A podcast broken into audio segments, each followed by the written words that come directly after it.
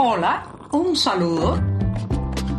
Les habla Joanny Sánchez, cubana, periodista, ciudadana, y les traigo este cafecito informativo recién colado y sin azúcar para despertar.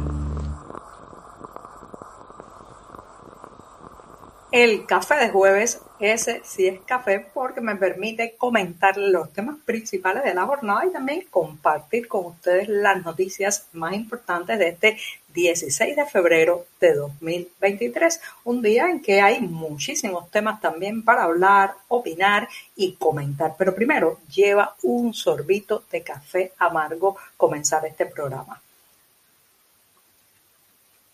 Después de este bullido, les cuento que ayer miércoles se supo que la Cancillería cubana confirmó que lamentablemente había ciudadanos de la isla entre las víctimas mortales de un accidente, un accidente de ómnibus que eh, pues tuvo como protagonistas a decenas de migrantes en Panamá que estaban haciendo la ruta a través de Panamá y que ha dejado este incidente al menos 39 muertos. Aunque la nota oficial no da detalles de cuántos cubanos pueden estar entre los fallecidos, sí habla de que se les está dando la asistencia consular requerida y que se mantiene comunicación con las autoridades competentes. Y justamente a eso me iba a referir, la actuación de los consulados cubanos por el mundo. ¿Qué puede esperar un ciudadano de la isla cuando está fuera tiene algún incidente trágico de esta naturaleza y necesita ayuda. Señoras y señores, no es un secreto para nadie que los consulados cubanos en realidad lo que se dedican es a la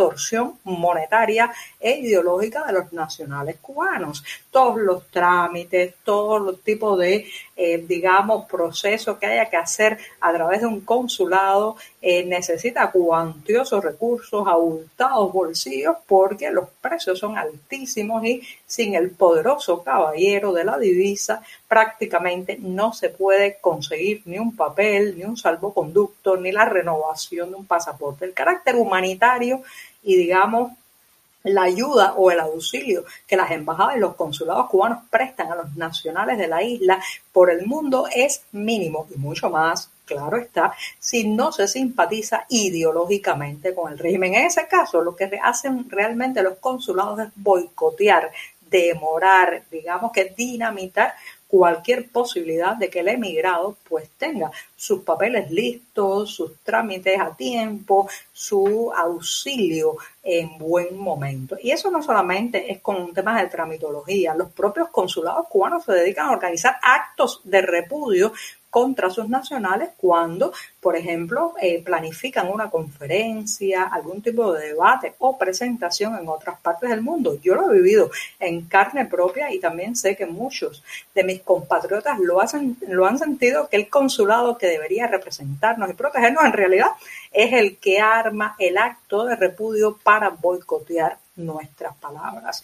Por otro lado, con los cientos de miles de cubanos que han salido en el último año y en los últimos meses de la isla, uno se pregunta por qué no están más presentes, más protagónicos los consulados de la isla, porque no les interesa. Los cubanos somos para ellos ciudadanos de segunda.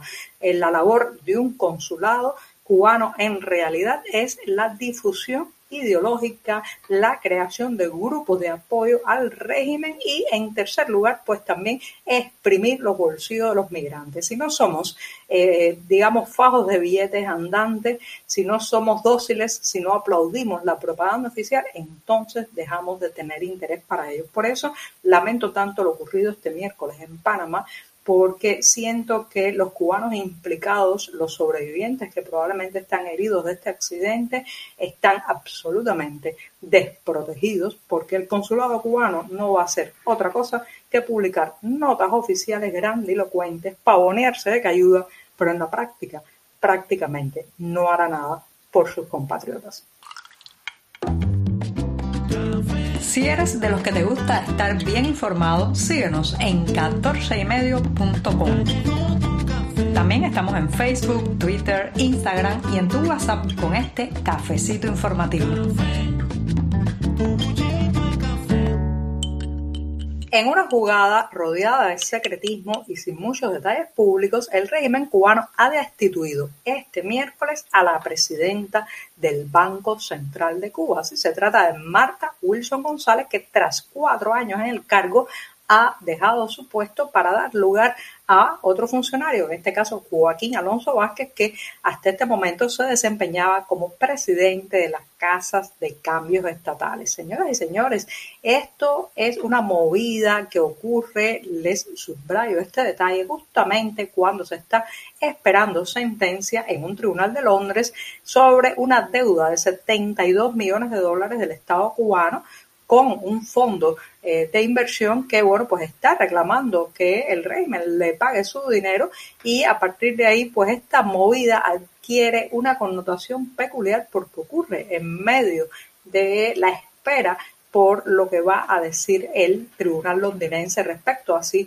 este fondo tiene derecho o no a cobrar esta parte de la deuda cubana. Y por otro lado, todo el que sabe leer entre líneas eh, estas notas oficiales de la salida de un funcionario y la entrada de otro en su cargo, eh, entenderá que cuando se habla de la eh, presidenta que ya sale de su puesto, se habla solamente de que se le reconoció el esfuerzo realizado y en consecuencia le serán asignadas otras actividades. Señoras y señores, eso en el vocabulario, en el lenguaje oficialista cubano, significa que no salió en buenos términos.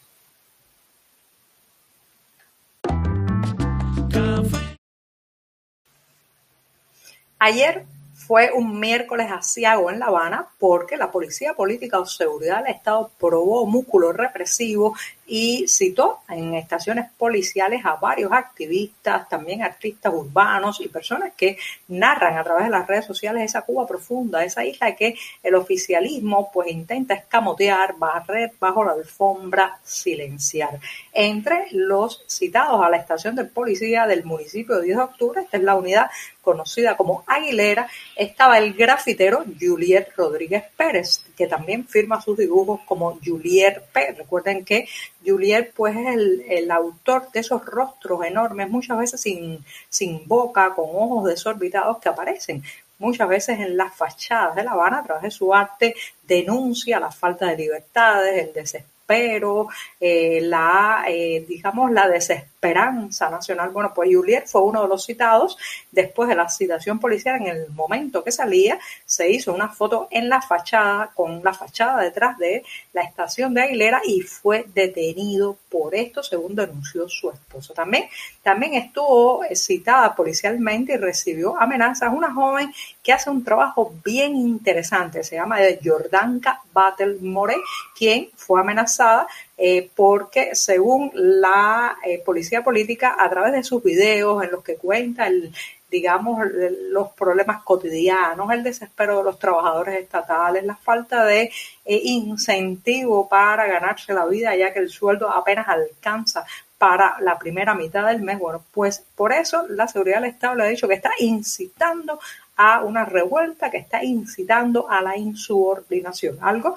que según Batel More es absolutamente falso y ella lo que hace es mostrar la ineficiencia, la indefensión ciudadana de las malas políticas y que el cubano de a pie está pasando miles de vicisitudes. Eso lo ha dicho en este miércoles asiago donde el músculo represivo se probó contra activistas, eh, artistas urbanos y en fin de cuentas cubanos de a pie que narran la isla profunda. El jueves se termina en este programa y qué mejor manera de despedirlo que con la recomendación a que escuchen un disco. Sí, se trata de un álbum que lleva versos nada más y nada menos que del más universal de los cubanos, José Martí, Versos de Cuba, Canciones de Libertad. Ese es el título de este álbum que está basado en los textos del poeta, periodista y líder cubano. Y también incluye las voces de Celia Cruz y Andy García en un registro que se sumó a reconocidas figuras del cancionero iberoamericano. Así que eh, podrán escuchar en este disco también a Willy Chirino, Albita, Lucrecia, Antonio Carmona, entre muchos otros. Y con esto sí que me despido hasta mañana viernes, en que me tomaré el último cafecito sin azúcar de la semana junto a ustedes. Muchas gracias. Por hoy es todo. Te espero mañana a la misma hora. Síguenos en 14medio.com. También estamos en Facebook, Twitter, Instagram y en tu WhatsApp. No olvides, claro está, compartir nuestro cafecito informativo con tus amigos.